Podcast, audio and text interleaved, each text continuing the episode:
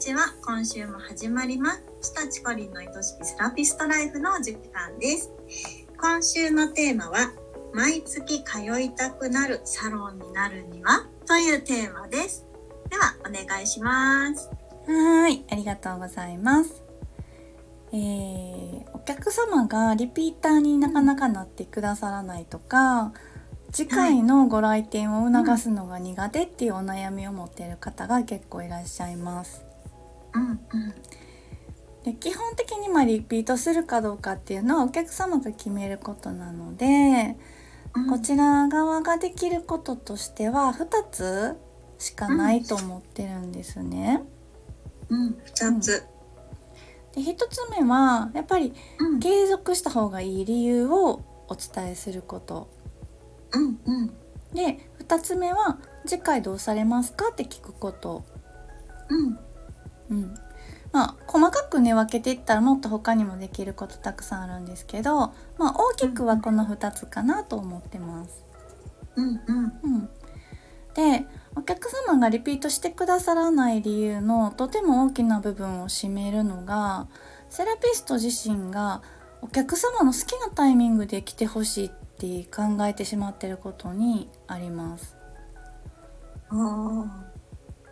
でこれなんでそういうふうに考えてしまうと思いますか？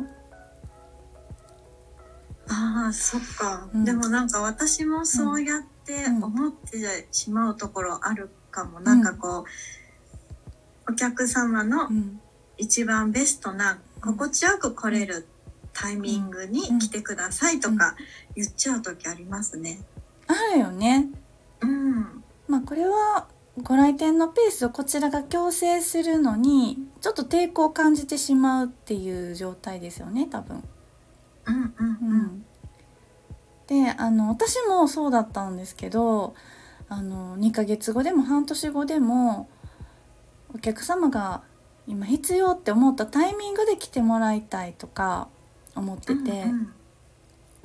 で本気でそれ思っててで本気で思ってるから本当にお客様にそう言ってしまうんですよ。うん、うん、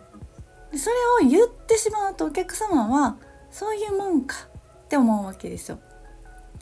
うんうん、プロがそう言ってるんだからまあそれでいいのかみたいな感じでね。でセラピストさんセラピストである自分自身がお客様に、まあ、そんな頑張ってこなくていいよっていう風に思ってしまうその気持ちが出ちゃうでお客様に伝わっちゃう、うん、あ来なくていいんだって思われてしまうっていうことですよね。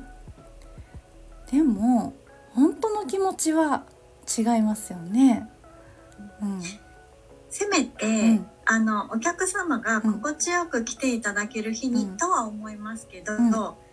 あまり期間を空けてはいただきたくないなと思います。そうだよね。うんうん。本当は来てほしいんですよ、やっぱり。来てほしい。ね。会いたいもん。月一回来てほしいじゃないですか。うん、来てほしい。うんでお客様にとっても継続メンテナンスするってことはすごい大事なことじゃないですか、うんうん大事なことだと思います。ね。であの、うん、会話の中で、まあ、お客様自身がこういろんなところ行ってるからとか、あのね、毎月のように他のサロンとかクリニック行ったりしてるんですって言ってたらもう別ですけど、うん、あのやっぱり半年来なくていいって思い込んだお客様は本当に半年間どこにも行かないと思うんですよ。うん。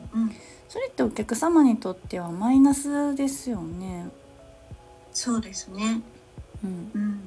サロンにね、うん、行くからこそ気づく自分の体の不調だったりね、うん、気づかないところってありますもんね。いいですね。ね、そういうのをやっぱりセラピスト自身が知っておく、で理解しておくっていうことでその上でお客様にとってプラスになるようなペース配分を、やっぱり真剣に考えた方が絶対いいですよね。うんうん、うん、なんかあのー、であのやっぱりそのなぜお客様が毎月来きた方がいいのかっていうことに対してもっと自覚的になっていけばそういうのをお伝えするのがだんだんこう楽に伝えられるようになっていくと思うんですけども。例えばじゃあゆりりんあの、うん、月に1回のメンテナンスって、うん、なんで大事だって思われますか、うん、なんか、やっぱり自分で大丈夫と思っていても、施術を受けたりこうカウンセリングというかセラピストさんと話してると、自分が気づかなかった不調がに気づいたりとか、うん、あこういうところを気をつけた方が次にもっと心が楽になるなとか、体が楽になるなっていう気づきをもらえたりとか、やっぱり一人でねやってると分かんなくなっちゃう。うん。うん。めっちゃそうですよね。うん、うんうん。他にもありますか理由？なんだな質問だね。あの毎月メンテナンス行った方がいい理由、うんうん、あ行った方がいい理由、うん、うん、私のあお客様の例でもいいですか、はいもちろんです。うん。なんかお客私のお客様はこう1ヶ月過ごす中でやっぱりこう自分の軸がぶれちゃったりとか、うん、うん、する時にサロンに来てこうよもぎ虫入ったり、うん、ファシアストレッチを受けたりすることで、うん、またこう1ヶ月のこう頑張ろうという気持ちとか、ルーティンをこう整えられるっていう、うん、方もいらっしゃるので、そういう風にサロンを使っていただくのも嬉しいなって思ったりします。なるほど。いやすごい。回答になってるかな？いやもう本当にもう今私も聞きながら。学びになりました。ね。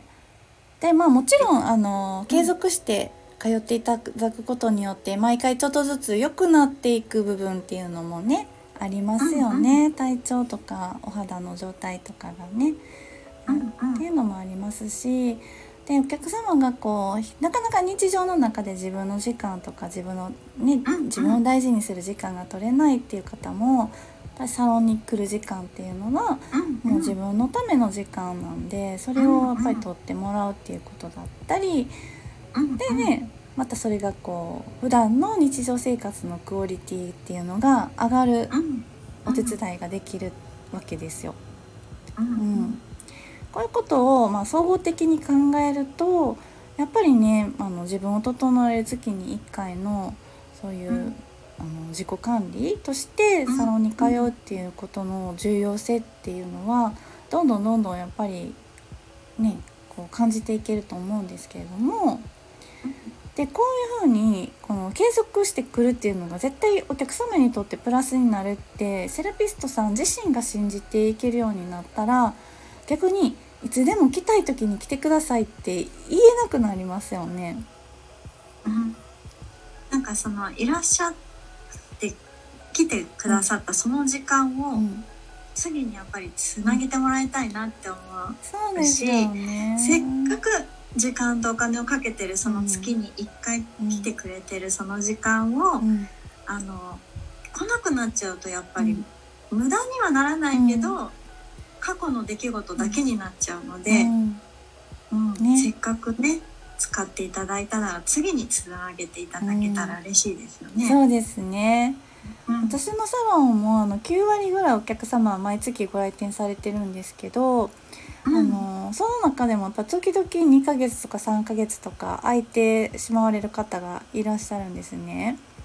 でそうなったお客様次来た時必ずね「やっぱ毎月コントあかんね」っておっしゃるんですよ。うんあ、うん、嬉しい言葉。そうあの別に毎月来ないと歩けなくなるとかお肌がもうズタボロになるとかではないんですけど、やっぱね久しぶりに施術受けるとやっぱ違うねってなるんです。うん、でこれ私も通ってるから思うんですけどやっ